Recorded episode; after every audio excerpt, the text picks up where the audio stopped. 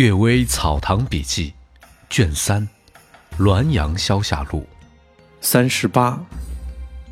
乌鲁木齐，乌鲁木齐翻译成中文就是“好围场”的意思。我在这个地方时，有个笔帖式，翻译满汉文书的官员，名叫乌鲁木齐。算起来，起这个名字时，是在平定西域前二十多年。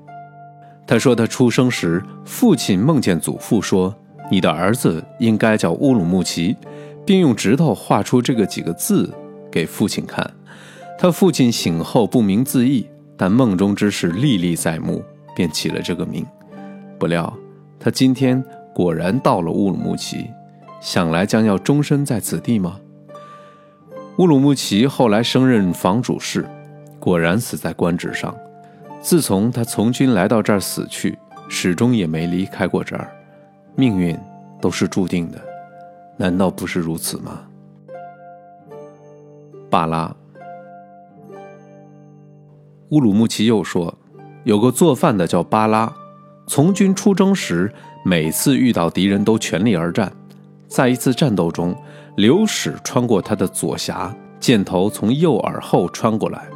他还奋力砍中一个敌人，两人一起倒下。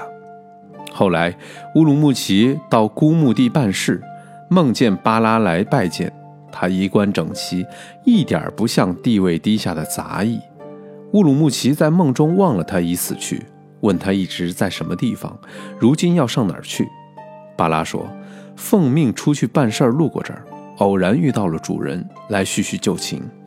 问他怎么当了官儿，他说。”上帝很看重忠孝节义，凡是为国捐躯的人，即便是仆从奴隶，生前没有做过坏事，阴间也必定给他一份差事；生前做过坏事的，也可以抵偿所犯的罪过，到人间去转世。我现在任伯克达山神的部将，官衔相当于萧继孝。问他到哪儿去，他说去昌吉。问他去办什么事儿？他说：“带有文书，不知其中写了什么。”乌鲁木齐猛然醒过来，话音犹在耳旁。这时是乾隆三十三年六月，到了八月十六日，即发生了昌吉变乱。乌鲁木齐说：“鬼不敢事先泄露这个消息。”